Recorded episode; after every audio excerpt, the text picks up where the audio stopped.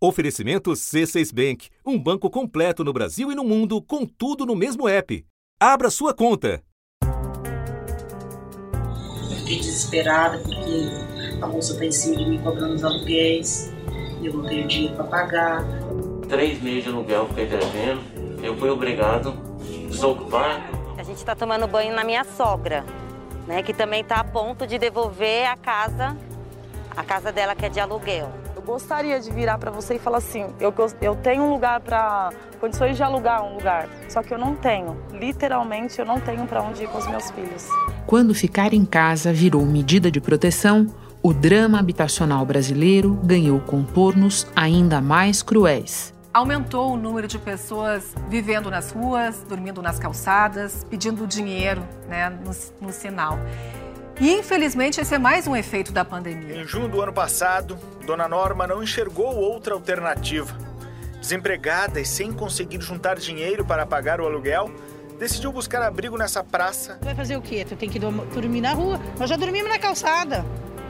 Na calçada, a gente dormiu em cima de um papelão. Com esse pano de fundo, o governo passou uma tesoura radical nos recursos para a construção de moradias depois de muita discussão e de impasses, o presidente Jair Bolsonaro sancionou o orçamento deste ano com cortes de quase 30 bilhões de reais. O desenvolvimento regional foi o ministério que mais perdeu, mais de 9 bilhões. Para investimento em infraestrutura e programas federais como Minha Casa Minha Vida, o governo destinou 74 bilhões de reais, bem menos do que o orçamento das últimas décadas, que costumava ficar acima de 100 bilhões. Entre os mais afetados está o Fundo de Arrendamento Residencial, que perdeu 98% dos recursos destinados a financiar moradias para famílias com renda mensal abaixo de 2 mil reais.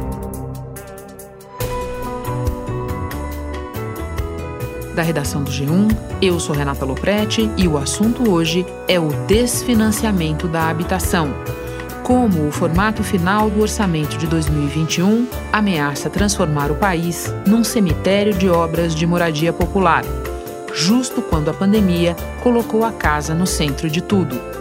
Neste episódio, eu converso com o urbanista Nabil Bonduque, professor da USP, ex-vereador e colunista da Folha de São Paulo. Antes falo com o José Carlos Martins, presidente da Câmara Brasileira da Indústria da Construção. Quarta-feira, 28 de abril.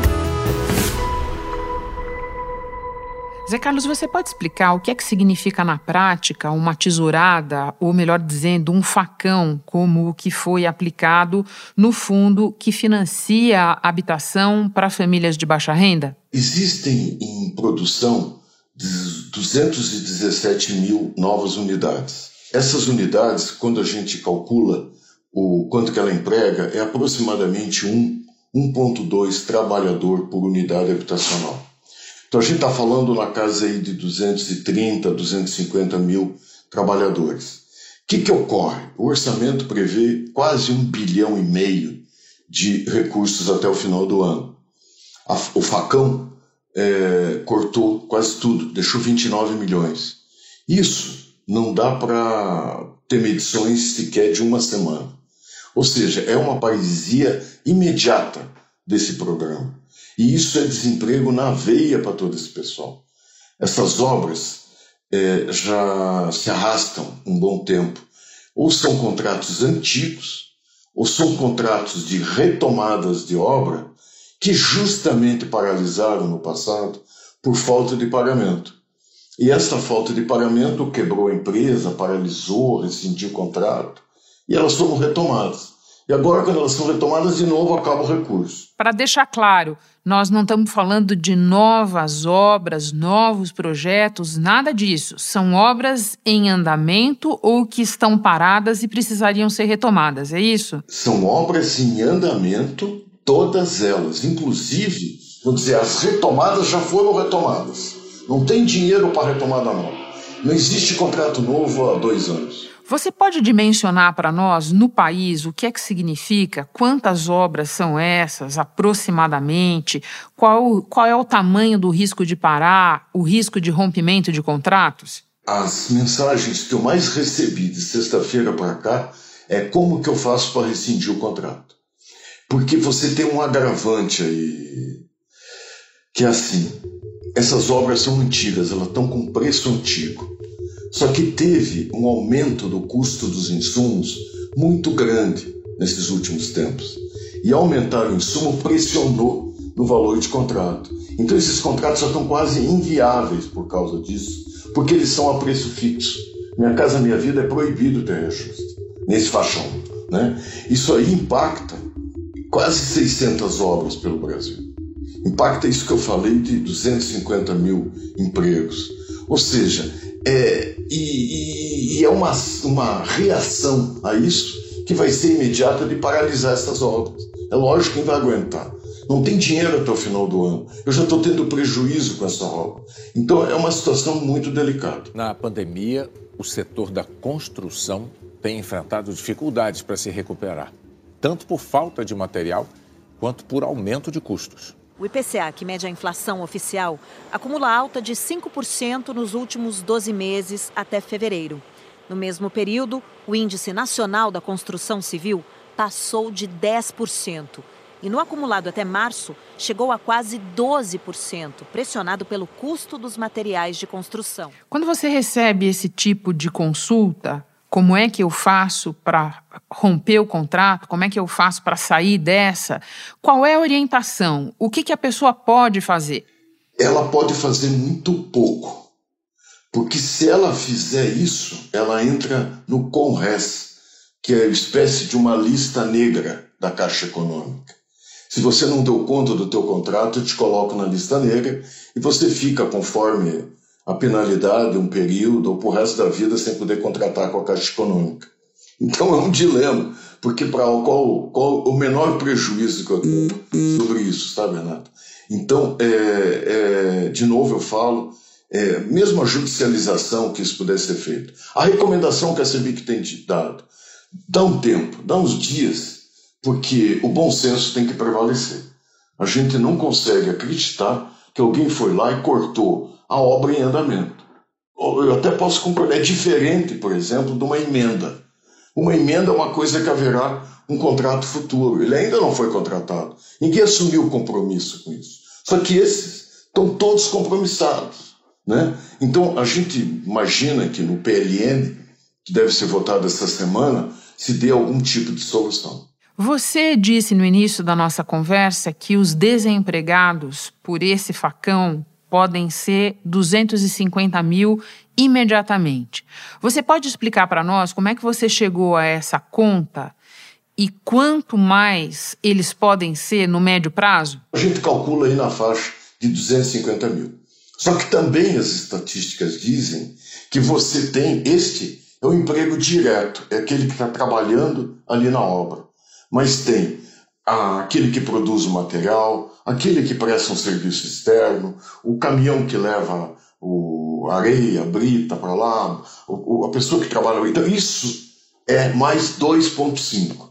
Então, a gente está falando aí de mais 500 mil empregos, que também seriam impactados diretamente nem é a médio prazo, não. Em 2020, a construção foi um dos poucos setores que cresceram e resistiram aos impactos da pandemia. Na construção, diferente de outros setores, a empresa primeiro vende para depois contratar pessoal. Uma sondagem da FGV mostra que os empresários estão otimistas para o primeiro semestre. Não tem como eu segurar compromissos se eu sei que não vai ter dinheiro até o final do ano, só, se possível, janeiro de 2022, que é o que está posto hoje. Então, por isso que nós entendemos que é uma, arbitrariedade, assim, é uma coisa tão, tão forte que isso tem que ser revertido, não é possível. Então, é sobre isso a minha última pergunta para você. Você falou que espera bom senso, que você não consegue imaginar que isso não seja revertido. Mas você já teve algum sinal de que isso possa acontecer? Existe alguma alternativa em discussão, alguma sinalização? O diálogo com essas pessoas que lidam diretamente com o orçamento é muito difícil, porque a forma de ver a vida que eles têm não é muito a que a gente que vive aqui no dia a dia, que tem sol, que tem chuva, que tem frio, que tem calor, vive. Eles vivem no mundo de gabinete de ar-condicionado de Brasília. Então, o diálogo com eles é muito difícil. É, no entanto, a nossa esperança é perante o Congresso, porque é natural que todos esses parlamentares, nesse momento, estejam sendo demandados. Porque imagine as bases dele, todos têm, vão ter problemas sobre isso. Não digo todos, mas a grande maioria. Isso deve impactar o Congresso e sensibilizar para que se encontre algum tipo de solução. Zé Carlos, eu agora vou conversar com o urbanista Nabil Bonduque, mas antes te agradeço por todas as informações. Bom trabalho para você. Muito obrigado, Renata. Obrigado pela oportunidade, viu? Um abração.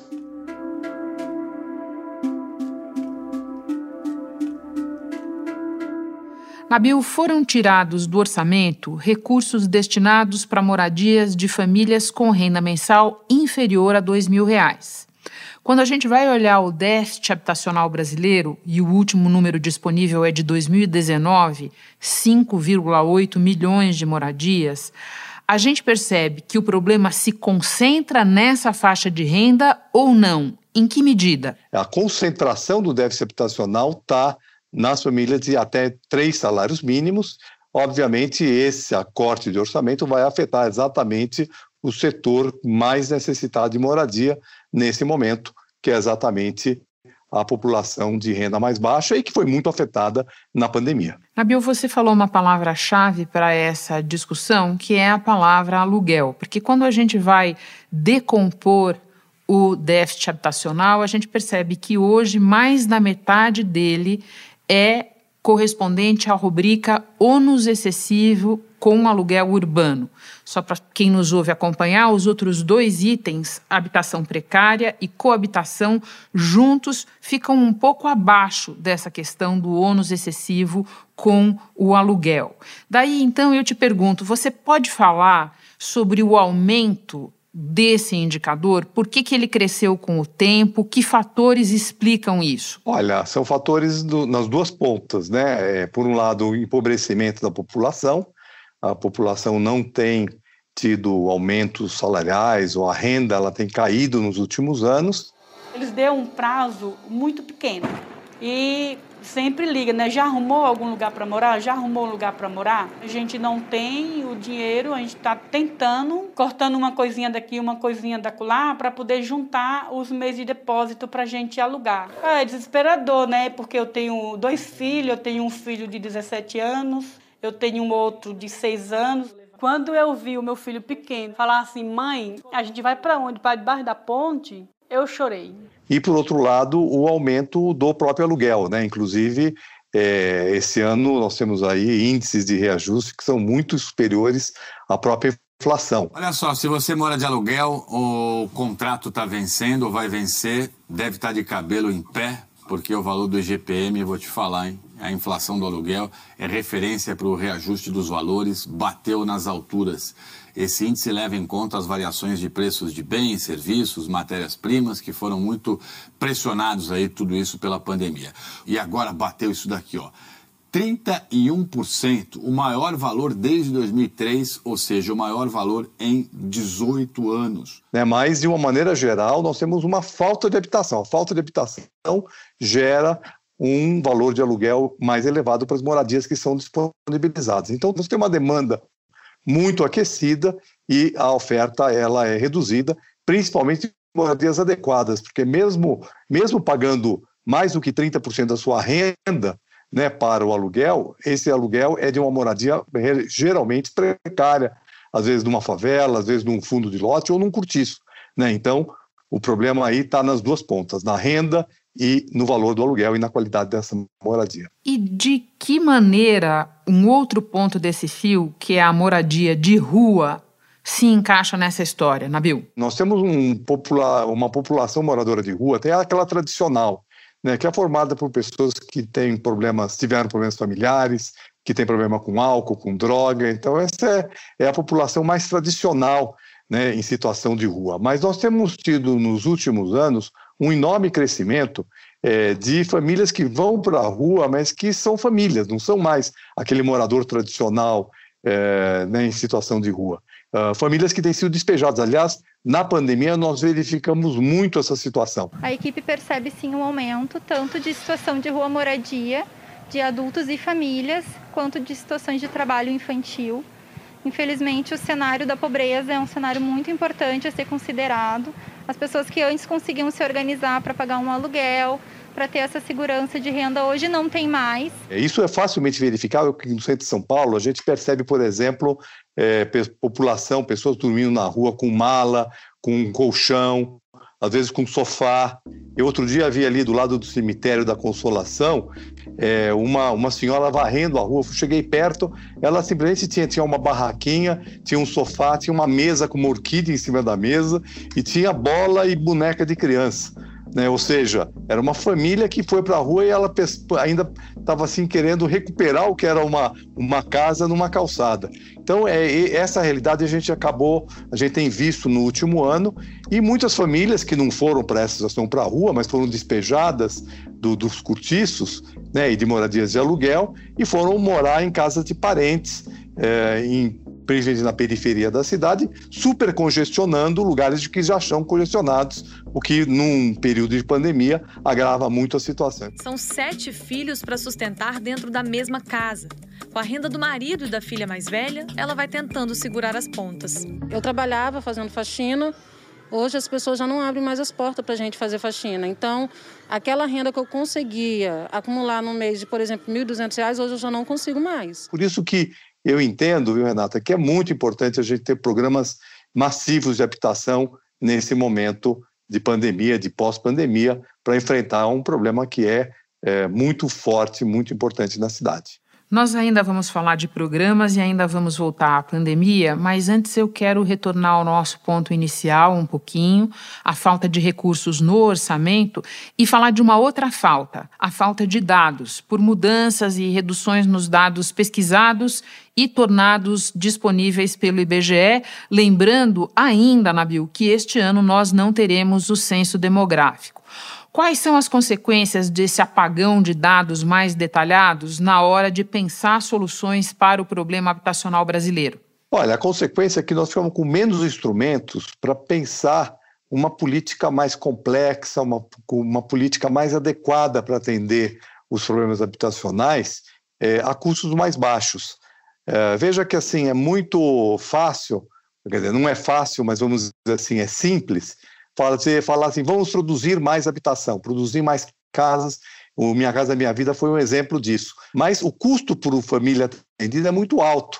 Nós podemos enfrentar o problema da habitação, por exemplo, através de melhorias habitacionais, através de uma complementação do aluguel, através é, de um financiamento de material de construção e garantir um acesso a lote, ou seja, políticas, programas habitacionais mais adequados para cada família e para cada cidade, porque o Brasil também tem uma diversidade é, na sua rede urbana muito grande, então é muito mais fácil, por exemplo, numa cidade pequena, numa cidade média, viabilizar um terreno e a família construir a casa com algum financiamento de material de construção, do que, por exemplo, na região metropolitana de São Paulo. Então, essas alternativas ficam muito mais restritas, porque você não conhece exatamente o problema e aí, ao não conhecer também, você fica com menos instrumentos para pensar programas específicos mais baratos para poder atender o problema. Eu acho que é, é, uma tragédia o Brasil não, não ter censo.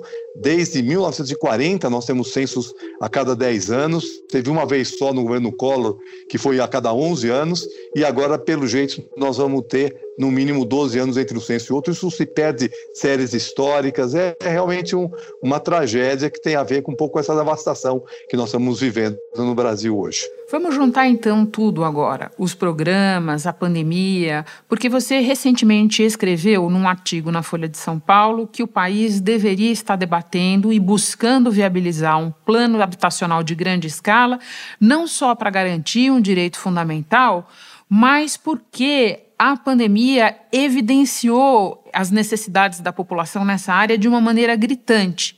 Então eu queria te ouvir sobre isso, que você detalhe um pouco mais na tua cabeça qual seria o norte de um programa assim, e se você também entende um programa assim como instrumento para retomada econômica na saída da pandemia. Olha, sem dúvida nenhuma, eh, o problema da habitação ganhou uma, uma importância muito maior na pandemia. Ficou mais visível. Claro que ele já existia, já estava colocado, mas quando a gente tem uma diretriz sanitária que diz fique em casa, lave a mão, então nós estamos dizendo o seguinte: é, quem não tem casa, ou quem tem uma casa que é, a água é intermitente, como nós temos muito aqui em São Paulo, né, que acaba a, água de noite e muitas casas não têm caixa d'água, né, muitas casas ficam sem água, portanto não se pode lavar a mão. E aqui em São Paulo é onde o problema é mais grave. Só no estado faltam 1 milhão 337 mil moradias. É o único estado brasileiro no qual o déficit ultrapassa o volume de 1 milhão. Mas o problema vai além da falta de moradia. Outro desafio para os governantes é investir na qualidade dessas casas. Cerca de 9 milhões e 700 mil residências são carentes de pelo menos um tipo de serviço de infraestrutura. No caso, por exemplo, saneamento básico. Isso corresponde a 16,5% dos domicílios urbanos no país. Quando a gente tem muita gente morando no mesmo espaço e uma das né, principais recomendações é evitar aglomeração, mas as aglomerações estão dentro de casa. Veja que aqui em São Paulo nós temos é, por volta de 3 milhões de pessoas que dormem três pessoas ou mais em cada cômodo. Tem mais ou menos 250 mil pessoas que dormem cinco pessoas ou mais no mesmo dormitório. Então, isso né, significa a importância da habitação na questão sanitária. Obviamente, isso já existia antes e ficou mais grave durante a pandemia. Então, é, e também a casa virou o lugar do trabalho, né, no home office, virou o lugar do estudo, virou o lugar do entretenimento. E o papel de um programa habitacional num plano de retomada econômica, na tua visão, seria qual? Certamente, o programa de habitação ele responde a três questões que estão colocadas hoje na agenda do país questão sanitária que nós já falamos, a questão da redução de desigualdade para garantir o direito básico, e é um programa que pode gerar emprego e reativação econômica. Né? Os programas habitacionais, as obras, elas são altamente é, geradoras de emprego, elas também criam uh, empregos indiretos, né, em toda a indústria de material de construção. Ela também garante é, uma renda para famílias de baixa renda, porque ela emprega pessoas de baixa renda. Ela também é, é uma indústria com grande componente nacional, pouca coisa importada, quase nada importado. Então é excelente para que o país retome o seu crescimento. Um programa tem que ser, o programa habitacional, ele tem que ser diversificado. Né? Ele tem que ter um programa de produção de unidades novas, de preferência bem localizado nas cidades, mas ele também tem que ter um programa de saneamento e de urbanização de assentamentos precários. Né, porque esses problemas de falta de água, esses problemas de, de ordem sanitária de maneira geral, de esgoto na, correndo na rua, etc., né, eles também são muito importantes. E nós temos que ter também uma diversidade de formas de produzir habitação. Não só produzir por empreiteira, mas também, principalmente nas cidades médias e pequenas, que têm maior disponibilidade de terreno, ser um programa de acesso à terra e financiamento de material de construção. Às vezes a família até tem uma renda para pagar o, por exemplo, financiamento de material, mas ela não tem acesso à terra, então o acesso à terra também tem que fazer parte desse programa para a gente poder ter uma, uma escala muito grande é, num programa de retomada do crescimento econômico e também de redução da desigualdade e de enfrentamento do problema sanitário. Nabil, muito obrigada pela conversa, pelas informações. Bom trabalho para você. Tá, obrigado e parabéns aí pelo seu trabalho também, Renata. Este foi o assunto podcast diário disponível no G1 e também no Globoplay, Google Podcasts, Apple Podcasts, Amazon Music, Spotify, Castbox, Deezer. Nas plataformas digitais de áudio, dá para seguir a gente e assim não perder nenhum episódio. Eu sou Renata Loprete e fico por aqui. Até o próximo assunto.